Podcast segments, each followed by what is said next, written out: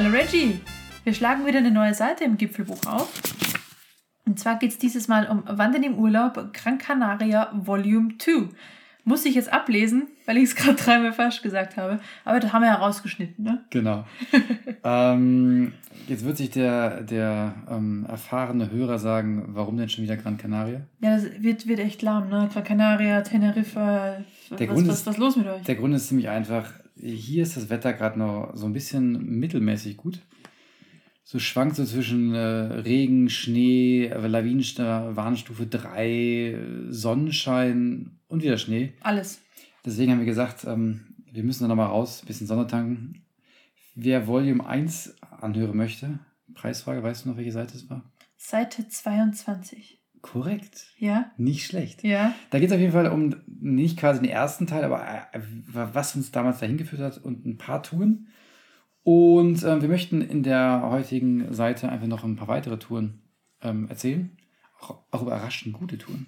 Kraterwanderung. Ja, man, man, man muss ja sagen, das ist ja jetzt nicht, äh, nicht die Regel beim äh, Gran Canaria Roter Wanderführer Dauerwerbesendung, weil das Buch ist ja gespickt mit Zwergentouren und Minitouren und kleinen äh, Verdauungsspaziergängen quasi, wenn man das einfach mal so, so äh, stolz sagen darf. Diesmal hackst du auf dem Roter rum. Letztes Mal habe ich das ähm, gemacht. Ja, nee, ganz ehrlich, ich habe hab heute wieder hier durchgeblättert und das sind wirklich so, da, da, da lohnt es teilweise von der Streckenlänge nicht mal, so ein Wegdiagramm anzugeben. Also wir sind wirklich roter Fans. Nochmal für Ja, alle, die es nicht verstanden haben. Aber der Roter Gran Canaria Tiefpunkt, Leute. beschränkt Tiefpunkt, sich auf, ich würde sagen, zehn gute Touren. Wenn überhaupt. Und ähm, der Rest ist einfach so ein Haufen kleinen Scheiß, wo dann irgendwie der Text sagt, wie man es kombinieren kann. Und wir haben das einfach mal gemacht. Wir haben einfach mal das, was der Text gesagt hat, kombiniert und aus drei Mikri, Zwergentouren. Mini-Zwergentouren eine gescheite gemacht. Genau, also wir haben dann mehr als einen Verdauungsspaziergang draus gemacht. Also ich, ich gucke hier gerade, nur 72 Touren. Faktisch wären es, glaube ich, 40. Wenig- Ich würde sagen weniger, echt weniger. Echt weniger. Naja, also Naja, Aber- anyway, das ist ja gar nicht der Grund, weswegen wir da nochmal hin sind, um, um den Roter zu dissen. das stimmt. Sondern eigentlich war der ursprüngliche Gedanke, ähm, Das wäre wäre mein cooler Titel, ne? Roter Dissen. das, ich finde das immer noch, das ist ein Thema für ähm, ne, die April-April-Folge. Ja, ja. So richtig so Bashing von allem, was So schiefgelaufen alles, so ist. Rundumschlag bei wir werden allem. darüber nachdenken. Ja. April, April. Finde ich super Motto. Wir, wir sammeln noch. Na Ist, gut, ja, ist ja nicht mehr lange hin. Naja, weswegen sind wir eigentlich da nochmal hin? Ganz einfach. Zum einen natürlich, weil es hier kalt war und wir wollten schön haben. Das zweite ist, ähm, wir hatten es auf Seite 22 im Gipfelbuch ja erwähnt. Der Trans Gran Canaria findet immer Mitte, Ende Februar statt. Eigentlich Ende Februar. Ende Februar. Ist der Auftakt in die Trailrunning-Saison und genau das war das Ziel. Das wollten wir machen. Und dann sind Dinge passiert. Dann sind Dinge passiert, ähm, die wir jetzt nicht näher erklären möchten, ist auch völlig dahingestellt. Aber ich muss sagen, ich habe etwas festgestellt. Es ist mega hart, im Februar einfach schon auf dem Leistungsniveau zu sein, um so einen Trailrun durch die Berge mit den Höhenmetern zu machen, weil man halt einfach im Winter in der Regel, selbst mit Schneeschuhen, nicht so viel Höhenmeter macht. Deswegen gewinnen das vermutlich dann auch wieder die Spanier oder Südländer, weil die einfach keine Winterpause kennen. Ja, das kann sein. Kann also ich habe festgestellt für mich selber, wenn ich das nächstes Jahr wirklich äh, angehen möchte, ich muss, ich muss meinen inneren Schweinehund überwinden und bei Schnee und Eis nicht einfach nicht laufen, sondern ins Studio gehen. An der Stelle Memo an meinen Chef.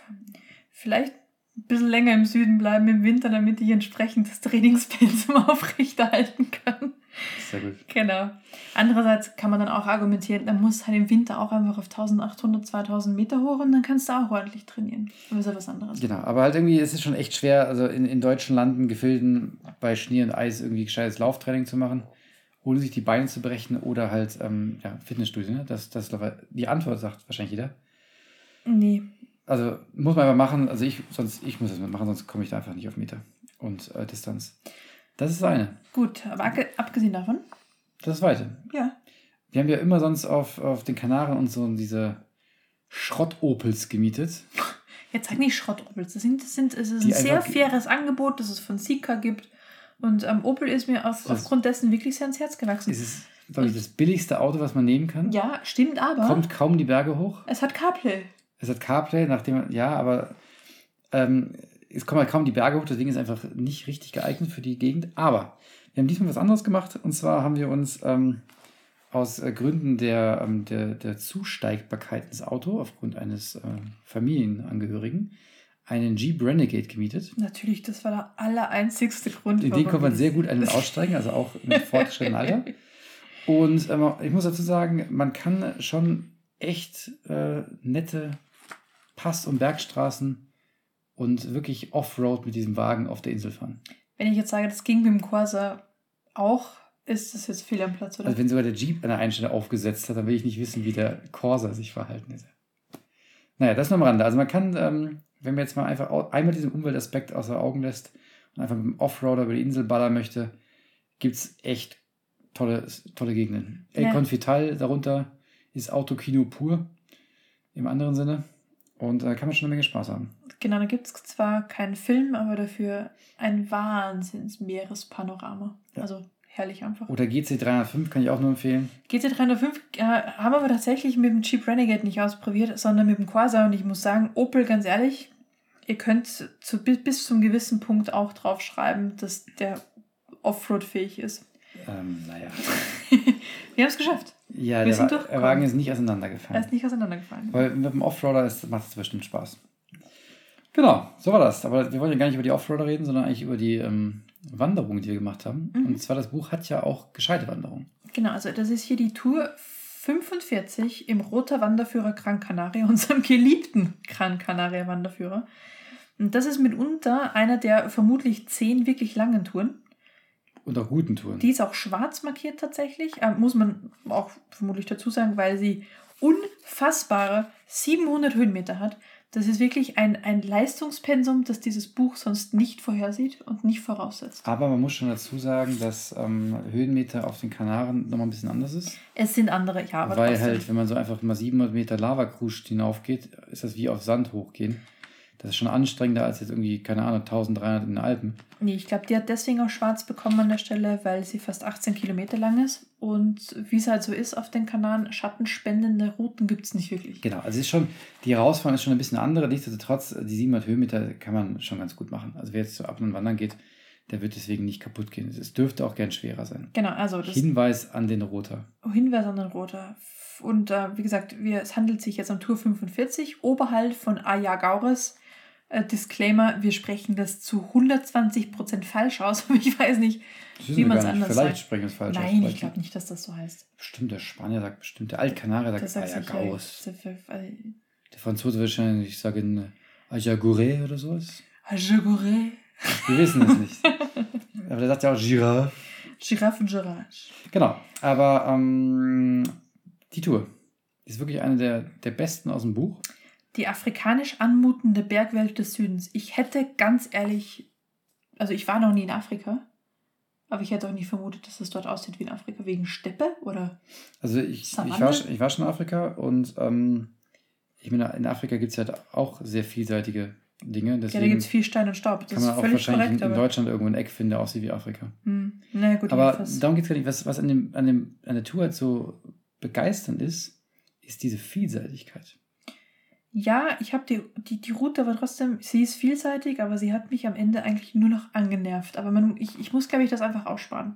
Also ich möchte gerade die, eine Du willst sie positive positiv verkaufen, ja, ja, klar, sorry. Du machst dir das hier am Ende angenervt hat.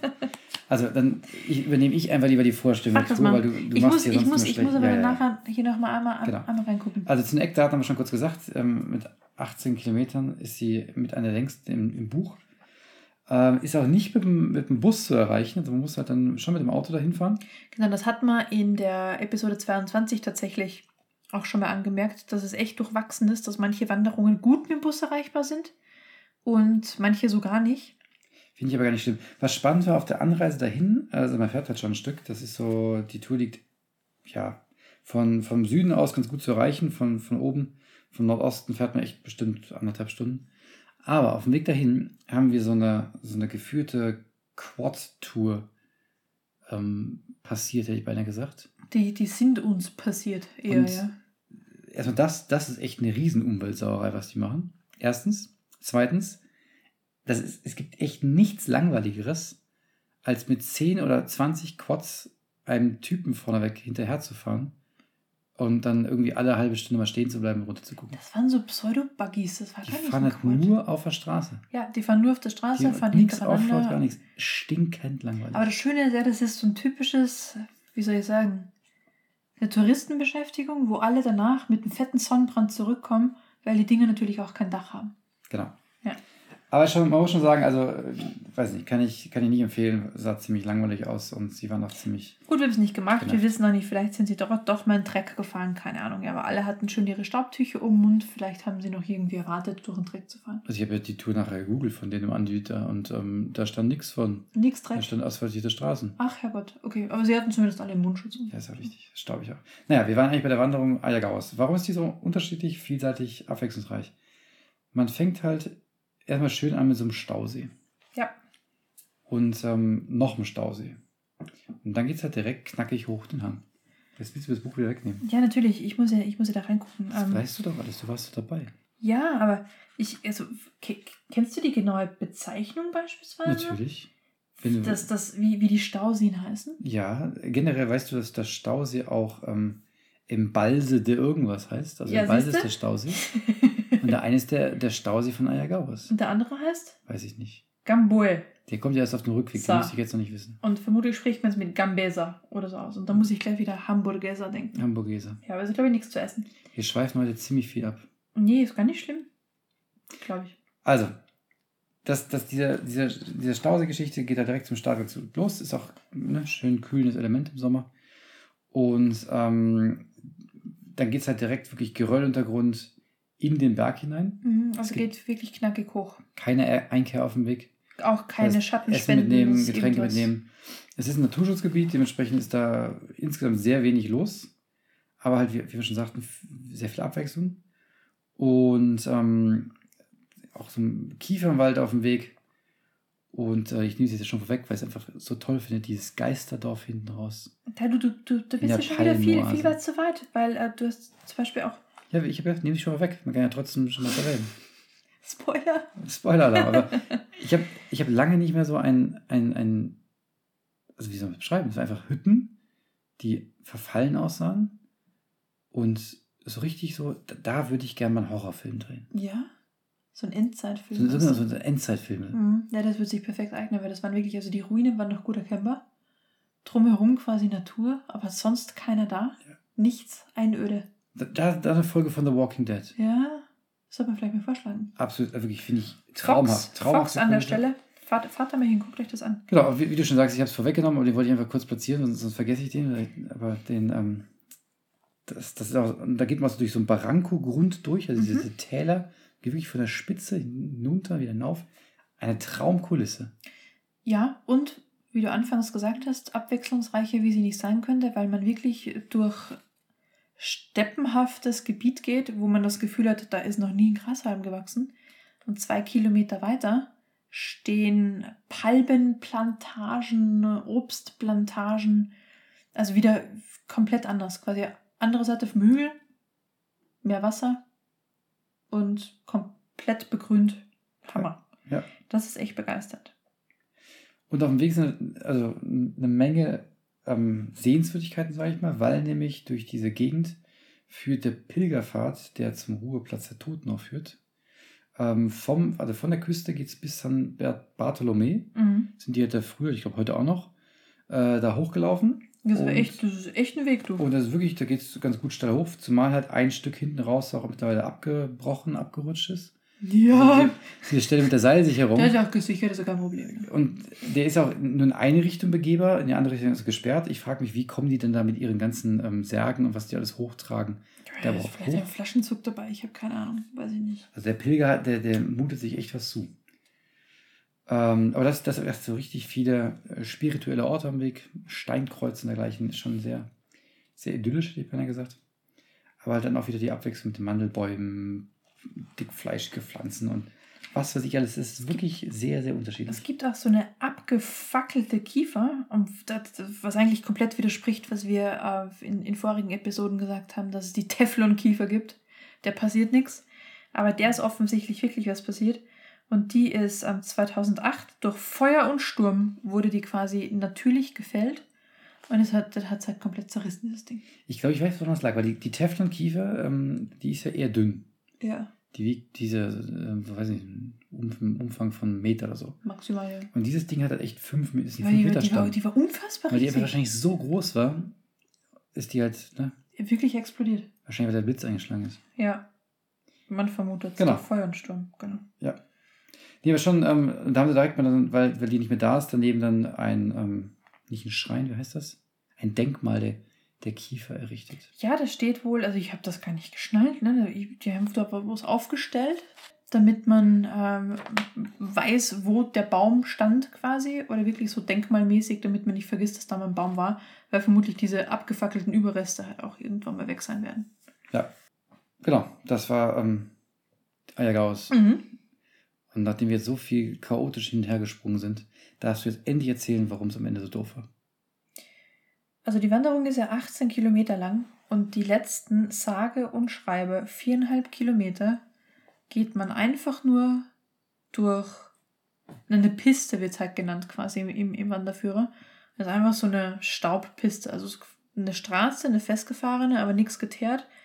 Und da ist halt nichts, da sieht man auch nichts mehr, da ist auch nichts mehr spannend, da geht es einfach nur geradeaus und stängelt ein paar Kurven. Man hat einmal, einmal einen guten Ausblick auf diesen Stausee, auf die zwei. Das muss man, das muss man schon lassen. Aber sonst passiert da nichts mehr. Also ein Drittel quasi, oder mehr als ein Drittel, ein Viertel, weniger als ein Drittel, ein Viertel vom Weg, Mensch, ähm, geht man wirklich einfach nur diese komische Straße entlang. Und das ist einfach öde. Und wenn es dann auch noch heiß ist und man sieht nichts und nichts mehr passiert, ist es noch mehr öde.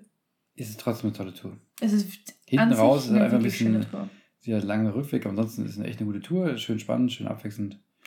Kann ich eigentlich nur empfehlen. Äh, und der Rückweg, da muss man sich halt einfach vielleicht ein Buch mitnehmen. Vielleicht, oder weiß ich nicht, einen Podcast hören. Oder Podcast hören, genau. Beispielsweise. Ja, genau. Oder ein Fahrrad platzieren. Oder Da waren ja ein paar mit einem Offroad-Wagen sich abholen lassen. Genau. Ja, Der Kreis schließt sich. da kannst du dann deinen dein, dein Dienst anbieten, wo du die Leute diesen Fadenweg quasi abholst. Genau. So. Und deswegen, damit jetzt hier nicht der Letzte eingeschlafen ist, weil der, der Rückweg so langweilig war, machen wir mal schnell weiter. Ich blätter hier gerade ein bisschen im Buch. Und zwar, ähm, hier sind ja diese, diese ganzen Mini-Touren. Und die kann man halt wirklich verbinden. Wir haben das einfach gemacht.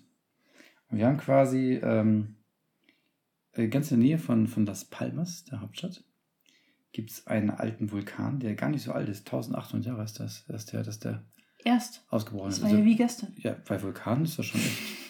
Ist das schon ziemlich jung. Also, ich meine, wenn er jetzt drei Jahre erst wäre, dann hätte ich mal ein bisschen mehr Sorge. Auf Lanzarote waren es aber zum Beispiel erst irgendwie 200, 300 Jahre, wo das letzte Mal ausgebrochen ist. Also es war, Ja, gibt wenn, schon junge. wenn du nach Italien gehst, dann findest du noch aktiver. Oder? Naja, auf jeden Fall, der Bandama heißt der Vulkan. Und da gibt es diverse Touren. Und ähm, zum Beispiel die Tour 63, die geht in den Krater rein. Die Tour 64 geht am Kraterrand lang. Die Tour 65 geht in der Nähe vom Krater lang. Und die Tour 62 geht ähm, zu einem botanischen Garten, auch in der Nähe vom Krater. So. Ganz großes Kino, Roter. Genau. Ganz großes Kino. Und die sind ja jeweils so mm, Drei, zwei. 1,8 Kilometer, 3,3 Kilometer, 3,5 Kilometer und 6 Kilometer lang und haben dann so 3 bis 100 Höhenmeter. Und das ist natürlich alleine einfach kein Mensch geht, glaube ich, für eine Stunde, fährt eine Stunde mit dem Auto irgendwo hin und wandert dann eine halbe Stunde. Deswegen meinte ich ja, das ist Genau. wie, ein, wie ein Verdauungsspaziergang Macht, glaube ich, einfach ja. keiner. Deswegen haben wir einfach mal diese ganzen Sachen verbunden und haben eigentlich dadurch eine ganz coole Tour gemacht. Ich Mhm. muss sagen, wenn ich ehrlich bin, ist, glaube ich, meine Top 3 von Gran Canaria. Ja, aber auch weil das Wetter so lässig war und weil nachher so nichts los war. Ich glaube, das spielt auch ein bisschen mit rein. Aber eins Ja. dem anderen. Also zu- zum Auftakt kann man sich erstmal diesen, den größten botanischen Garten Spaniens angucken. Das ist der Jardin Canario. Das ist Mhm. der größte von Spanien. Der kanarische Garten. Und ähm, da kann man einfach mal sich ganz gut unterhalten, ehe man dann halt ein Stück weiterfährt. Zum Bandama. Und lustigerweise, der Bandama, dieser Krater, ähm, der Pico de Bandama, also die Spitze des Bandamas, ist nicht irgendwie auf dem Krater, sondern einfach so ein Berg, der daneben steht. Das verstehe ich irgendwie geologisch nicht, aber ich bin jetzt auch kein. Also, ich kenne mich auch nicht aus, ne? Aber ich dachte mir immer, wo, wo quasi die Spitze von dem Vulkan ist, die dürfte es ja gar nicht mehr geben, weil die hat es ja schon mal weggefetzt, oder? ja, oder sie ist halt noch da, aber dann gibt es halt keinen Krater, oder? Oder, oder so. Oder so. Dann hat es dann quasi nie zerrissen. Genau. Aber dann ist, ist das dann per se dann ein Vulkan? Ich weiß es Ja, nicht. wie der, der Tyler ist ja auch ein Vulkan. Ja, aber dem fehlt ja auch was. Der hat ein Loch oben. Ja, Mini-Loch. Hat Trotzdem Pico oben. Heißt ja Pico der Tyler. Ja. Naja, auf jeden Fall hier, wir konnten es nicht erklären, warum der Pico des Bandama nicht auf dem Vulkan ist, aber ist auch egal. Falls jemand weiß, gerne mal melden. Wir sind da offen für jede, jede. Erleuchtung. Ähm, äh, Haken dabei ist zum Pico, also erstmal lustig ist, dass er so ein um diesen Pico rum, so ein, wie so ein Schneckenhausprinzip eine Straße nach oben führt. Damit man wirklich bis ganz nach oben mit dem Auto fahren kann. Das Genau. ist echt nicht nötig, aber naja. Das heißt, die Autofahrer trifft man oben. Ähm, man kann es natürlich auch hochlaufen, das ist nicht so spannend, die Straße, aber trotzdem kann man hochlaufen. Das haben wir einfach mal mit eingebaut, um es ein bisschen spannender zu machen. Und der Blick ist echt toll. Und der Blick ist wirklich toll, da sieht man auch gut auf die Isleta von Las Palmas hinüber. Sie, da sieht man wirklich weiter. Und ähm, dann sind wir einfach diesen Pico wieder runter und sind um den Kraterrand rumgegangen. Also auf dem, nicht um, auf dem Rand des Kraters um den, Krater rum. Ums Kraterloch herum. Ja, eine Kraterwanderung halt. Kraterwanderung, genau. Genau. So. Und die war teilweise schon ein bisschen, bisschen Nervenkitzel, weil das ja ein Grat, Gratweg ist, ne? weil Kraterwand und so weiter geht man ja entlang. Und da geht es echt teilweise links und rechts grob einfach Geröll runter. Und wenn man da mal rutscht, dann rutscht man halt, ne? Dann hält einen nichts mehr auf. Also Ja. das war schon ein- abschnittsweise, ich würde sagen so, weiß ich nicht, also 50 Meter da, 100 Meter dort. War schon ein bisschen, ein bisschen tricky. Genau, gesamt. Aber nicht, nicht irgendwie gefährlich per se, aber da, wo man sagt, da muss man schon aufpassen, wo man hinsteigt. Ja, Das Lustige ist ja, dass der, der Kraterrand ist eine blaue Tour im Buch, aber der Abstieg in den Krater ist rot. Das finde ich abgefahren, weil die, die, der Weg runter, der ist ein kompletter No-Brainer und hat auch wie, wie viele Höhenmeter nur? 270. Genau. Dementsprechend ist die Antwort auf die Höhe, äh, ne, wie hoch ist der Kraterrand? Maximal 270 dann halt. Ja, Weil man ja von dem höchsten Punkt reinsteigt. korrekt. Fast. Naja, auf jeden Fall, ähm, was ich da spannend fand, dass der gab da echt, so- also innen drin ist der Krater, man sieht ja dann schon rein von oben. Richtig schön grün und, und bewachsen und bewaldet, hätte ich Mit- beinahe gesagt. Ölbaum, Hainen und so weiter. Aber außen hat man halt diesen wirklich diesen schwarzen Lavakruscht. Und das hat mich sehr an Lanzarote erinnert. Mhm. Auch die wirklich so ganz fein. Und ich hätte echt Lust gehabt, irgendwie diesen, diesen Kraterrand so in, ähm, in Manier von äh, Tom Cruise in So- Mission Impossible So mit so einem Seil eingehängt so runterzulaufen, wie er an dieser Hauswand runterläuft. Da hätte ich echt mal Lust drauf. Ich hätte mir wahrscheinlich nach drei Metern auf die Nase gelegt. das kann sein. Aber es äh, hätte mich äh, sehr interessiert. Naja, auf jeden Fall, das ist äh, diese, diese Wanderung außenrum. Und auch da echt wichtig, ich will den fix mit dem Uhrzeigersinn gehen.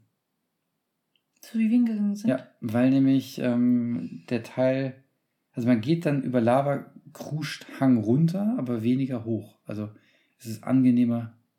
Die, die Aufstiegpassagen sind festerer Untergrund als die Abstiegpassagen. Mhm. Das ähm, nur als Empfehlung. Würde ich so rum. Steht auch im Buch so drin, glaube ich. Haben wir eigentlich genau gemacht wie im Buch. Genau, also beide Touren zusammen sind dann, was haben wir hier? Kommen wir gleich dazu. Habe ich aufgeschrieben. Hast du auch geschrieben? Ja, Okay, kommen wir gleich dann, dazu. dann, Brauchst nicht dann. Weil wir noch den Pico mitgemacht haben. Genau, und dann geht es ab in den Krater runter. In den Kraterschlund. Da habe ich eine Frage zu. Und zwar, der ist oben am Einstieg zum, zum Krater, ist ein Tor, ne, um das abzusperren, dass man den nachts so zumachen kann, Mhm. damit der Krater nicht wegläuft. Ja. Ähm, Oder nichts ranläuft. und da ist so, am Anfang so, ein- so ein Steinweg, der da reingeht. Ja. Wie nennt man das? Ist es, also wenn, wenn ein Weg teert, ist er geteert. Ist er dann gesteint? Nein, das ist gepflastert. Das sind ja keine Pflastersteine Doch, gewesen. Das doch, waren, doch. das waren, das waren Lavasteine. Ja, und es war ist ja kein heute, heute hast du halt Pflastersteine, die sind halt ähm, schöner gesteinmetzt und die waren halt gröber gesteinmetzt. Ich glaube, das ist kein normales Wort, steinmetzt. Ich glaube, gesteint. gesteint. Nee, das es keine ist, Pflaster sind, es ist das ist definitiv. Du hast eine Pflasterung. ja, ja. Ja, Naja. ja, ja, ja heißt, weißt du, was ja, Genau. ja heißt? Und das ist wirklich, also man hat da außen diesen schwarzen Ring und dann steigt man in das Grün hinab. Du hast ja schon die Ölbaumhaine erwähnt, Genau. die Palmen, die da unten stehen. Dann gibt es Dreschplätze. Was ist eigentlich ein Dreschplatz? Da wird Werden die da Jungs verhauen? vielleicht auch, kann auch sein, aber in der Regel wird Getreide gedroschen. Das willst du also sagen, dass sie da unten Getreide angebaut Ich haben? denke, ja. Im Krater. Ja, ist ja fruchtbare Erde. Da musst du ja alles erst reintragen, dann wieder raustragen. Ist nicht so schlau. Vielleicht haben die da auch eher länger entsprechend unten gewohnt. Also. Da ist jetzt dieser, also die, der verlassene Hof. Vielleicht war da ja auch mal mehr. Oh, das ist spannend. Genau, da unten ist so ein altes Gehöft, wo sie dann auf Tafeln erklärt haben, wie man da früher gewohnt hat. Mhm. Das war ganz spannend. Und dann gibt es noch den, äh, wie heißt der Typ? Der äh, Signor Agustin, Genau, der Im Eremit. der Eremit, genau. Angeblich soll da unten wirklich ein Einsiedler wohnen. Wir haben ihn nicht gesehen. Aber wir haben seine Bienen gehört. Ich glaube, es waren seine Bienen höchstpersönlich. Bienen. Ich glaube, wir haben so einen Bienenschwarm gehört und ich glaube, es waren seine Bienen. Bin ich mir fast sicher. Gut, jedenfalls wohnt er da und der ist, der bestellt wohl immer noch Felder oder so. Stand zumindest. Ja, irgendwie so. Er baut zumindest an und ist da völlig autark. Genau. Aber wie, wie im Wanderführer angegeben ist, dass das irgendwie so sehr ruhig und einsam da unten ist, so einsam war es nicht. Nee. Da waren einige Leute unterwegs. Genau. Da kann man aber auch schön durchspazieren und kann bestimmt durch diesen Krater, Teppich hätte ich mal gesagt, Boden, Hm? Grund, so, Kratergrund, Teppich. ähm, bestimmt fast eine Stunde durchspazieren, würde ich Hm, sagen. Ich denke auch, weil der, der ist schon relativ weitläufig und es gehen ja auch ein, zwei Wege Ja. durch. Da kann man sich schon ganz gut aufhalten. Genau. Das war quasi gerade die Tour 62 und 63 und wenn man die mit dem Pico vereint, ist man schon auf 9 Kilometer und 550 Höhenmeter. Da schau, Das da wäre schon eine schwarze Tut raus. Das klingt für mich schon nach ähm, ähnlicher Natur, sich auch lohnt aufzuschreiben. Und wenn man jetzt noch die Tour 65 dranhängt, die Atalaya-Runde, dann hat man einfach nochmal 6, 7 Kilometer mehr und nochmal 350 Höhenmeter mehr und zack, hat man eine normale Wandertour. Ist echt erstaunlich. Ich verstehe nicht, warum die das ähm, so aufgesplittet haben. Wir werden es nicht verstehen, außer wir werden äh, irgendwann vielleicht mit jemandem sprechen, der diesen Wanderführer. Mit Ich- der ich- Isabella Garvin. Ich wollte jetzt sagen verbrochen, aber ich korrigiere sofort auf verantwortet. aber ja, Es sind ja gute Touren drin, aber halt leider einfach ähm, so ein bisschen komisch. Verdauungsspaziergänge. Genau. Auf jeden Fall, ähm, wir haben ja gesagt, das ist da sehr grün in der Ecke. Mhm. Dementsprechend, wir hatten Bombenwetter. Richtig gut. Aber insgesamt ist da halt sehr viel mit Darf Feuchtigkeit. Bombenwetter überhaupt sein? Ja, Ist bestimmt. das politisch korrekt? Ja, ich geht geht das noch? Ja, ich denke schon. Okay. Ähm, ich denke schon, ja. Auf jeden Fall ähm, ist halt sehr grün, weil es da dementsprechend auch häufig feucht ist und regnet. Und ähm, man sollte vorher gucken, weil wenn das Ganze da im Dunst liegt, dann glaube ich, hat man nicht so viel Spaß. Mhm, das stimmt wohl. Könnte ich mir vorstellen. So, jetzt habe ich noch eine Frage. Ja. Ich weiß, ob es vermutlich nicht, nicht ganz korrekt ist, in dem Format zu fragen, aber wir sprechen hier über unsere Wanderungen und, und was man da so erleben kann und was man so am Wegesrande und so weiter auch alles sehen kann. Und jetzt steht hier, ich habe es mich echt nicht googeln getraut, ne? Ja. Ich habe es mich nicht eingeben getraut. Ja. Steht hier, in schattigen Stellen wachsen fleischige Rosetten. Also ganz ehrlich, ich habe wirklich eine blühende Fantasie, aber das gebe ich definitiv in keine Suchmaschine an, weil dann ist es nämlich vorbei. Das könntest du du könntest in so ein Internetcafé gehen und da ähm, das dann einfach in so einem Browser eintippen. Ich vermute, eine Rosette ist eine Blume oder irgend. Ähm, Wahrscheinlich. Ja. Ich, Wahrscheinlich kommt das daher. Ich, du hast einfach dein, du bist einfach so verdorben, dass du da was anderes draus gemacht hast. Na, es geht ja noch weiter mit Farne und Mandelbäume, also ist es definitiv was mit, mit, mit Fauna zu tun hat, aber das hat mich einfach. Da bin ich hängen geblieben. Ja. Gut, du Ich- kannst es aber auch nicht sagen. Das Nee, ist schade. ich wollte eigentlich noch was sagen zu den Touren. Und zwar ähm, wollte ich eigentlich sagen, dass wir Videos zu den Touren haben. Mhm. Aber ich weiß jetzt gar nicht, ob das jetzt passend ist, wenn du von Rosetten sprichst, dass ich Videos erwähne. Wir haben definitiv keine Rosetten im Video. Aber, also, nicht ähm, wissentlich. also- nicht wissentlich. ne, sobald das Thema abgehakt ist, würde ich dann nochmal darauf eingehen, dass wir ähm, zwei Kurzvideos von beiden Touren haben. Die kann man dann auch über unseren Twitter-Account, das Gipfelbuch, oder auf der Facebook-Seite vom Gipfelbuch oder auf der Micropage, wo auch immer, Boah, Ähm, was wir alles kann haben. man, ey. kann man sich das anschauen, ähm, wie es da ausschaut. Ähm, natürlich abgesehen von dem letzten Punkt, den die Manu erwähnt hat. Ähm, genau, da gibt es auch visuelle Eindrücke wieder, die man sich angucken kann. Mhm. Jetzt hast du mich ein bisschen aus dem Konzept gebracht mit deiner Mit den fleischigen Rosetten. Ja, mich, mich beschäftigt das wirklich. Ich bin, ja. Ja, Mal gucken, wie wir das ausfindig machen. genau. Ich habe jetzt einen Faden verloren. Ich will jetzt einfach ganz krass einen kompletten Themenwechsel machen. Und zwar, Ich habe mir ein Buch gekauft. Das ist, also, das ist, das ist, das ist Kein ich, roter. Es, es macht mich fast sprachlos, wenn du sowas sagst. Kein roter. Also Genau. ich, ich kaufe ja viele Bücher, aber ich kaufe nur Fachbücher. ja, genau. Du kaufst Fachbücher, Ich du hab- kaufst Wanderführer und Kram, aber du kaufst keine Prosa. Genau. Und du hast Und ich hab- ich hab- ernsthaft ich hab Buch mir, gekauft. Genau, ich habe mir ein Buch gekauft. Und Ja. zwar äh, von Christian Ebener. Vier Quadratmeter Freiheit. So, kurze würd- Pause. Um was könnte es gehen bei 4 Quadratmeter Freiheit? Genau, das erstmal im Raum stehen. Und zwar, ähm, wie der geneigte Hörer ja weiß, haben wir uns durchaus mit Campingbussen beschäftigt.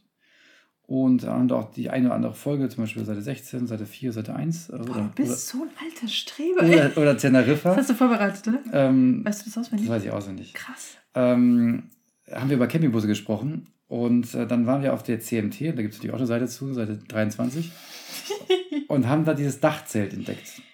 Und Mhm. fortan habe ich mich ja mit Dachzelten beschäftigt. Und ich habe erstens einen, ich komme gleich zu dem Buch zurück, keine Sorge, einen Aufruf, wenn jemand Erfahrung hat mit Dachzelten, darüber ähm, das, das teilen möchte, Erfahrung, bitte gerne melden. Ich bin euch echt offen. Ich habe hinterher viel gegoogelt, aber ich bin offen für, für jeden Input. Und ich weiß, es gibt auch Webseiten zu, die habe ich auch schon alle gelesen. Aber dieses Buch, jetzt komme ich zum Buch zurück, Vier Quadratmeter Freiheit, ist von zwei Dachzeltnomaden geschrieben. Also eigentlich von einem geschrieben und von zwei Nomaden, weil ich glaube, nur er hat geschrieben, sie hat nicht mitgeschrieben. Und die sind mit ihrem. Ähm, Anja und Chris. Genau, Anja und Chris sind mit ihrem, ähm, komischerweise, alle haben so einen Land Rover Defender, haben sie sich umgebaut, ein Dachzelt draufgepackt und sind damit ähm, in den Nahen und Mittleren Osten gefahren. Aha. Und äh, haben da halt mit ihrem Dachzelt diese Ecken, äh, äh, natürlich alles Offroad, klar, weil da gibt es keine echten Straßen auf dem Bild zumindest zu sehen. Also sie wollten ursprünglich in die Türkei und dann Ja. kam alles anders. Und sind halt ein bisschen zu weit gefahren, würde ich sagen, vergessen Okay. zu bremsen. Und zack, waren sie im Mittleren Osten. Krass.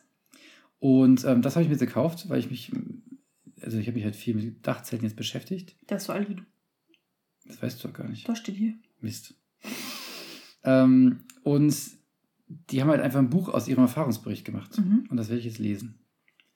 Deswegen, lieber Hörer, stellt euch darauf ein, es wird irgendwann eines Tages eine Dachzeltfolge geben. Obwohl wir ursprünglich tatsächlich mal dachten, bevor wir auf der CMT waren, dass Dachzelte eine furchtbar dumme Erfindung sind. Ich habe auch nie richtig verstanden, was ein Dachzelt ist, muss ich gestehen. Ja, wir haben das Ding gesehen und haben uns gedacht, was ist denn das für ein Schmuck? Genau, und dann habe ich gesehen, was für Dachzelte es noch alles gibt. Ja, und, dann, ha- äh, ne? Und jetzt bin ich, äh, ich würde sagen, Dachzelt addicted. Ich werde berichten, wenn ich dieses Buch irgendwann eines Tages durchgelesen habe.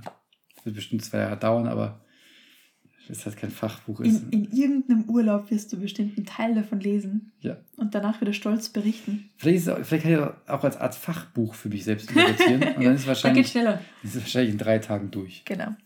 Gut, das wollte ich nur kurz loswerden, weil du hast mich so aus dem Konzept gebracht mit deinem, Fleischigen Rosetten. mit deinen fleischigen Rosetten. Und deswegen habe ich gedacht, erwähne ich kurz dieses Buch, um diese Rosette aus dem Kopf zu kriegen. Und ähm, Das können doch nur irgendwelche ringelförmigen Blumen sein, oder? bestimmt. Ich glaube, es ist irgendeine Blume. Das muss irgendwas Grundes sein. Ja. Haken dran. Schneiden wir alles raus. Das müssen wir echt nicht mitteilen. Doch. Vielleicht weiß das auch jemand. Ihr könnt uns gerne Bescheid geben. Danke. meldet euch wegen der Dachzelte, meldet euch wegen was auch immer. Offroad fahren. Aber das passt. Gut, in diesem Sinne. Danke für, fürs- Cut, cut, ne? Cut. Einfach aus jetzt. Danke für die Aufmerksamkeit. Tschüss. Ciao.